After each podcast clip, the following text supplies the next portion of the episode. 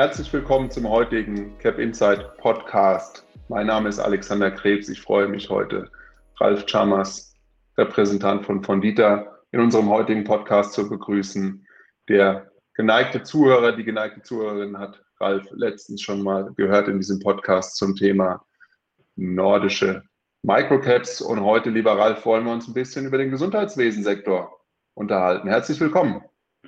Vielen Dank, Alexander, und auch von mir äh, herzlich willkommen an alle.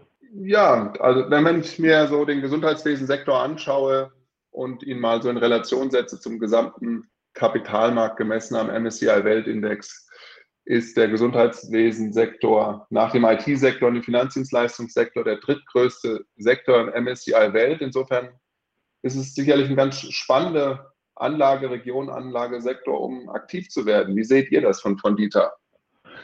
Wir sehen das auch so, sonst hätten wir ja keinen Healthcare-Fonds. das ist tatsächlich äh, so, wie du sagst. Also dieser Sektor wächst schneller als, als das durchschnittliche BIP-Wachstum insgesamt. Ähm, das ist tatsächlich so. Die Gewinne wachsen schneller als der Durchschnitt. Dies sollte äh, von Dieters Meinung nach auch zu höheren Renditen für Aktien in diesem Sektor führen.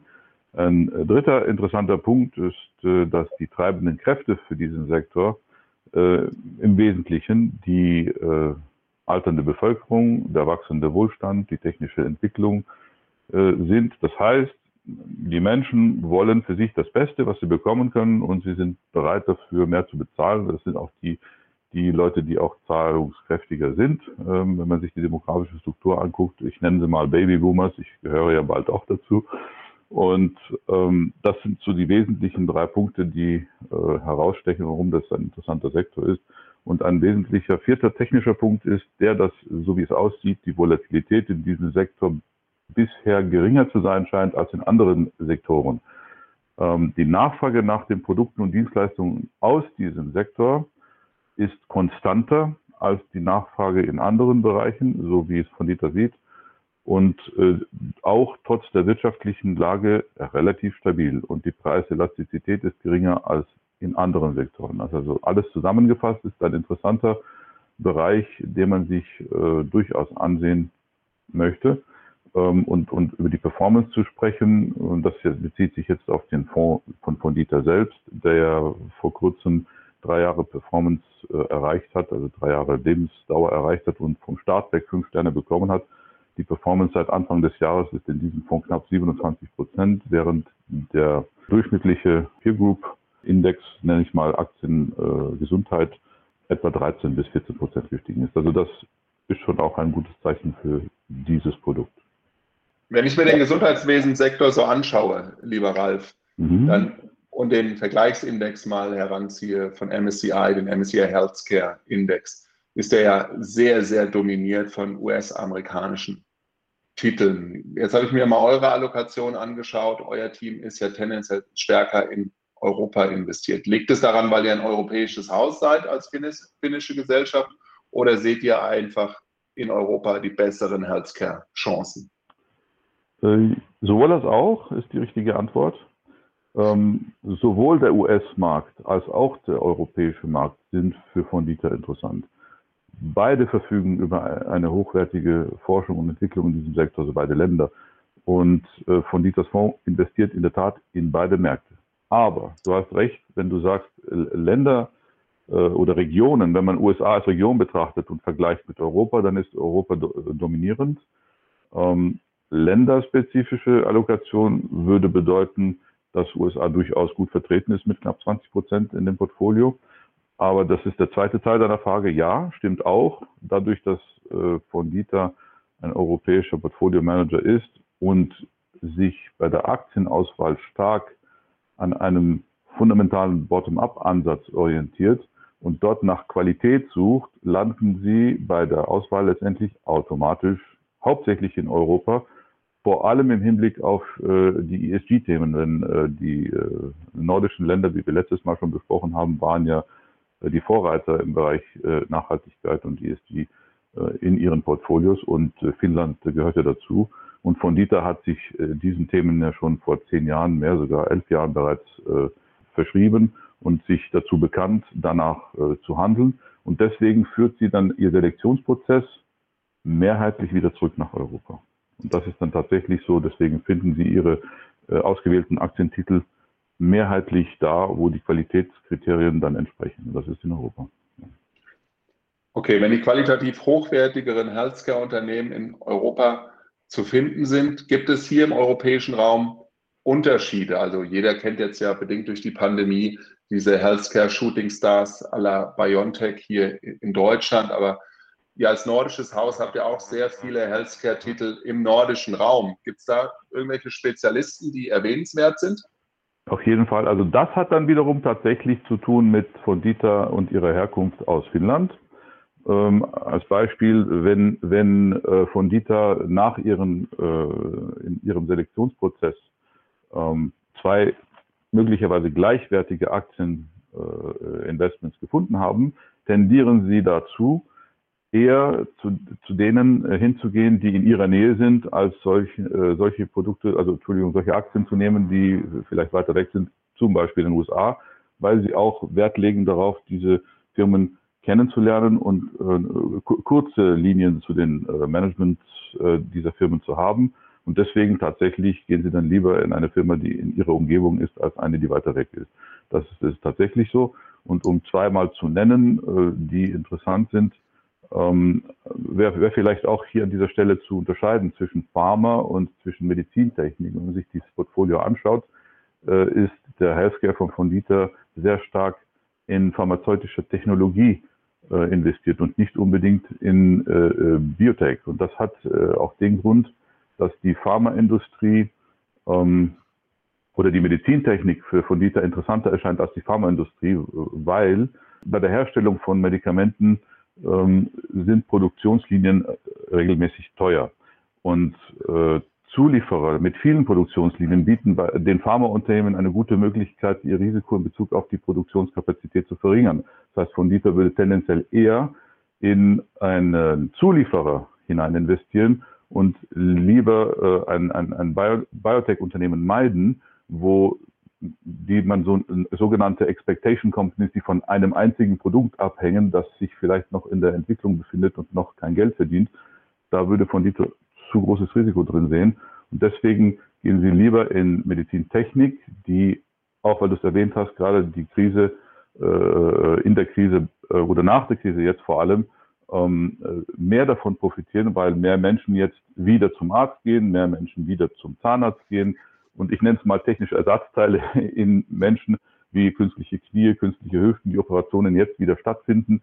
Das sind tendenziell auch die Firmen, medizintechnische Firmen, die davon jetzt eher profitieren und Zulieferer von Pharmaproduzenten, die davon profitieren. Also das ist auch der Grund, warum sie eher da äh, investiert sind und nicht unbedingt in Biotech oder eben also, in Pharmaindustrie. Mhm. Also für uns Deutsche würde das bedeuten, ihr investiert lieber in eine Siemens Healthineers als jetzt in eine dieser großen Pharmaunternehmen aus Amerika à la Pfizer oder Johnson Johnson. Richtig, zum Beispiel Siemens äh, Healthineers, hast du schon erwähnt, zum Beispiel Siegfried Holding, zum Beispiel Lonza Group, die machen Chemie, die Siegfried machen pharmazeutische Technologie. Äh, tatsächlich ist auch AstraZeneca mit dabei, äh, natürlich auch, aber nicht ausschließlich äh, solche Firmen aber der, der Schwerpunkt liegt ähm, in Gesundheitsdienstleistungen und äh, zum Beispiel orthopädische Implantate oder eben äh, pharmazeutische Technologie. Das genauso ist es. Ja.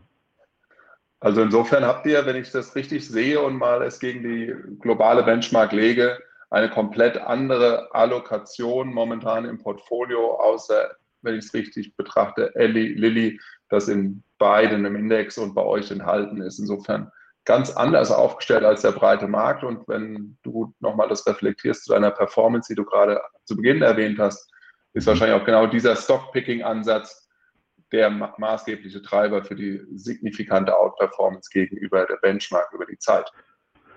Ja, das ist richtig. Es werden, es werden Aktien mit einem fundamentalen äh, und Bottom-up-Ansatz ausgewählt und, und äh, ich sage mal aus taktischer und kurzfristiger Sicht bevorzugen die von Dieter Portfolio Manager Unternehmen die jetzt davon profitieren, sage ich mal eben, dass die Menschen wieder zum Arzt gehen. Äh, ich nenne es mal äh, ganz salopp in den Bereichen Sehen, Hören, Zähne, Knie, Hüfte. Und der Investmentprozess ist ja auch so aufgebaut, dass äh, in der ersten Stufe eine Negativliste abgearbeitet wird, ähm, aus der hervorgeht, welche äh, Aktien, Titel oder Unternehmen gar nicht gewollt sind. Das ist ja diese ESG-Kriterien, die da vorangehen. Tabak, Alkohol, Waffen etc. kommen alle raus. Und in der zweiten Stufe kommen dann die äh, quantitativen äh, Analysekriterien. Und äh, danach gibt es äh, die Auswahl nach den Themen, also eben welche suchen wir, Medizintechnik, Healthcare, vielleicht auch mal ein paar Mal äh, Zulieferer. Und zum Schluss hat man dann eine Shortlist von 60, 60 bis 80 Aktien, aus, der, äh, aus denen man de, das Portfolio konstruiert und sucht sich dann dort die qualitativ besten Titel und landet äh, bei Fondita im Speziellen bei circa 30 bis 35 Titeln. Und das, äh, das ist der Prozess, äh, nach dem Fondita auswählt. Wenn ich mir die Peer Group so anschaue, Ralf, dann sind nur ein, zwei Namen vor euch aktuell in der Peer Group, aber diese Namen sind spezialisiert auf Digital Health. Im Speziellen ist das auch was, was ihr mitspielt in, in dem ganzen Thema. Also da gibt es ja einige Titel, gerade aus Amerika, ähm, die dort sehr aktiv waren, bekannte Namen wie, wie OnTruck oder Teladoc. Ist das auch etwas, wo ihr hineingeht in so Apps, die, die das Gesundheitswesen so ein bisschen fördern, die persönliche Gesundheit ein bisschen unterstützen sollen? Ähm, das sehe ich jetzt im Portfolio so direkt nicht. Das könnte durchaus ein Thema sein für Portfolio-Manager, mal dahin zu gehen. Vor allem, was, was äh, von Dieters Auswahl äh, betrifft, äh, jeden, das hatten wir, glaube ich, letztes Mal auch schon angesprochen, gerne in Unternehmen, die schon ihre, ähm, ihren Business Case bewiesen haben und schon bereits davon profitieren. Also wenn das dann schon etablierte Unternehmen sind, die gezielt ähm, in, diesen, in diesen Bereichen tätig werden, dann kommt das durchaus vor. Aber das Thema digital ist in dem Healthcare hier kein vorrangiges Thema. Das könnte vielleicht in einem anderen Produkt von Fondita interessant sein. Ich nenne es mal jetzt, weil wir darüber sprechen, das 2000 Plus, weil dort spielt tatsächlich die digitale Technologie eine Rolle. Aber in einem Healthcare-Produkt äh, geht es nicht unbedingt vordergründig darum. Es geht um die pharmazeutische Technologie und um Medizintechnik und auch natürlich um Pharma am Rande. Äh, vielleicht auch Konsumgüter, äh, orthopädische, technische Implantate, Dentalprodukte und solche Schwerpunkte werden hier gesetzt. Ob das dann irgendwo digital mit begleitet wird oder nicht, ist, kein, ist erst kein Nachteil, aber das ist nicht das erste Selektionskriterium. Und welche von den eben genannten Subsektoren habt ihr momentan am stärksten allokiert Pharma, im Portfolio? Pharmatechnologie, das ist tatsächlich so. Ja. Pharmatechnologie ist das, was ja. am, am stärksten momentan ist. Und habt ihr vom Ausblick her dort auch die größte Hoffnung, dass das der erfolgreichste Sektor auch in den nächsten 12 bis 18 Monaten sein wird? Oder seht ihr da andere Bereiche? Ja, die, die Übergewichtung in Medizintechnik äh, ist, ein, ist eine, äh, begründet sich damit, dass die großen eben Pharmaunternehmen unter den ständig steigenden Kosten für die Entwicklung neuer Medikamente leiden. Ähm, ein großer Teil der Gesundheitskosten wird mit öffentlichen Geldern finanziert. Äh, Staaten versuchen, diese Kosten zu senken, was natürlich logisch ist, versucht jeder ein bisschen zu sparen. Aber das übt Druck auf die Rentabilität aus bei äh, Pharma- und Biotech-Unternehmen. Und ähm, die Zeit, in der ein Medikament unter einem Patent hergestellt werden kann, ist so kurz, das ist zehn Jahre das Patent, dass äh, schon bald generische Kopien auf den Markt kommen was das Zeitfenster für solche Firmen innerhalb ähm, äh, dieser Zeit äh, gute Gewinne mit dem Medikament zu erzielen, recht kurz macht. deswegen gehen sie eher auf äh, Firmen, bei denen die Wachstumschancen und die Entwicklung äh, ihrer Produkte äh, positiver aussieht und nicht so unter diesem Druck äh, steht. Und das ist der Grund dafür. Mhm. Jetzt ist natürlich bedingt durch das Altern der Bevölkerung, was du eingangs ja schon erklärt hast, und den steigenden Kostendruck im Pharmasektor, das Thema Patente ja auch jetzt jüngst durch die Corona-Pandemie etwas unter Druck geraten, dass dort Pharmaunternehmen unter Druck gesetzt worden sind, hier von ihren Patenten ein Stück weit abzurücken. Ist das nicht eine Gefahr für die Unternehmen, dass sie nicht weiter in gewisse Bereiche entwickeln und Entwicklungskosten hineinstecken, respektive dass zukünftige Gewinne vielleicht durch generische Medikamente dann am Ende wegfallen? Ja, das, das betrifft ja Pharma und Biotech. Genau so ist es. Und deswegen ja. geht Fonita da nicht primär hinein, außer es gibt einen bewiesenen Case und eine größere Produktpalette und auch solche, die zum eben über, über äh, Zulieferer ihre Produktionsprozesse auslagern können. Genau, das ist äh, ja genau das äh, ist das, was ich auch vorhin versucht habe zu erklären. Ähm, das ist der Grund, warum man eher in diese anderen Bereiche, zumindest aus heutiger Sicht und ähm, kurz- und mittelfristig nach vorne geguckt, ähm, äh, in die Bereiche hineingeht, die jetzt, jetzt eher von, das, von der Situation profitieren, von der wachsenden äh, Bevölkerung, äh, von der alternden Entschuldigung, äh, Bevölkerungsstruktur und demografischen Struktur. Und ähm, äh, das ist kurzfristig äh, die, der, Trend, den von Dieter sieht. Ähm, man, sieht da einen großen Nachholbedarf in Bezug auf Behandlungen, eben die aufgrund der Krise verschoben worden sind. Äh, Menschen gehen wieder zum Arzt und lassen sich behandeln und äh, so sieht das von Dieter zumindest kurzfristig als ein, ein, eine mögliche gute Entwicklung für diese, diese Bereiche.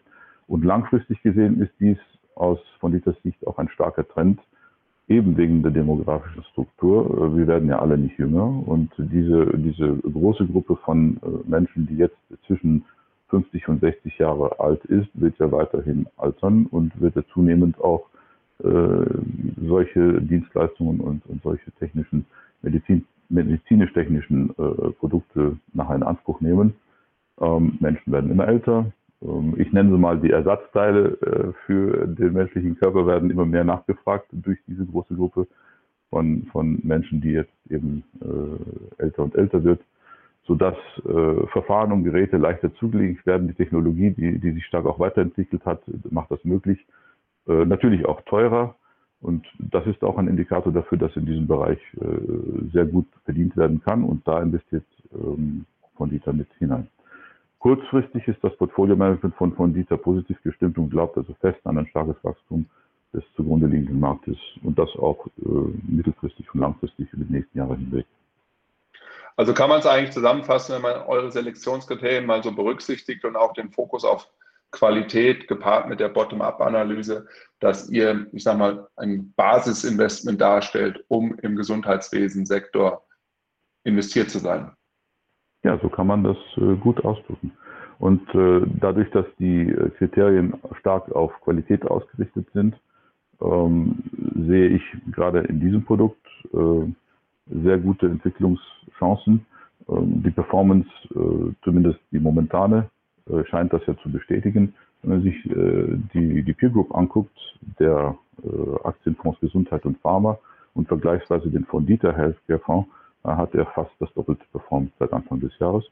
Und äh, das ist eben der Unterschied, warum sie nicht äh, so allokiert sind wie der Index oder wie der breite Markt, sondern eben ja. ihre eigenen qualitativen Kriterien ansetzen. Ja. im Index haben wir natürlich immer bedingt dadurch, dass es marktkapitalisierte Ge Gewichtung ist im Index, immer diese super großen ähm, Pharma- und Gesundheitswesenunternehmen. Wie ist es denn bei euch eigentlich von der Struktur? Seid ihr da irgendwie mehr Small Mid Cap oder seid ihr ausgewogen über alle Größen? In diesem Healthcare-Fonds gibt es keine äh, Größenbeschränkungen. Dort gibt es tatsächlich die qualitativen Beschränkungen und die ESG-Beschränkungen.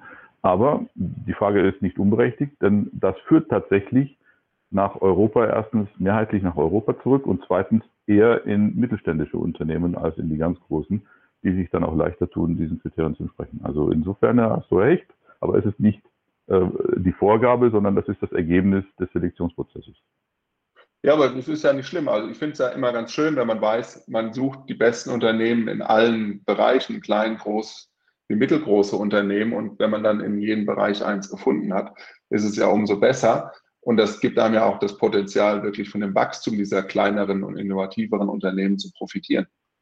Das ist richtig. Also es, es, sind aber durchaus große Namen dabei, wie Eli Lilly oder eben Siemens. Das sind jetzt nicht die kleinsten Unternehmen, AstraZeneca. Ähm, aber die Tendenz geht hin zu mittelständischen. Das ist, äh, das ist in der Tat so, ja. Ralf, das war wieder super spannend heute mit dir, einen Ausflug in den Bereich des Gesundheitswesens zu machen. Ich finde die Performance sehr beeindruckend, die euer Portfolio-Management dort hingelegt hat. Ich finde es auch extrem spannend, dass ihr so unterschiedlich allokiert seid gegenüber dem Vergleichsindex von MSCI. Ich glaube, das macht es spannend, sich das Produkt ein Stück weit näher anzuschauen als mögliches Basisinvestment im Gesundheitswesensektor. Herzlichen Dank, mein lieber Ralf. Vielen Dank, äh, lieber Alexander, und auch an alle Zuhörerinnen und Zuhörer. Ich hoffe, ich konnte damit ein bisschen äh, Interesse wecken und äh, würde mich freuen, wenn viele Leute sich das Produkt anschauen. Vielen Dank und auf bald. Liebe Danke, Grüße aus Hamburg. Dankeschön. Tschüss. Bye bye.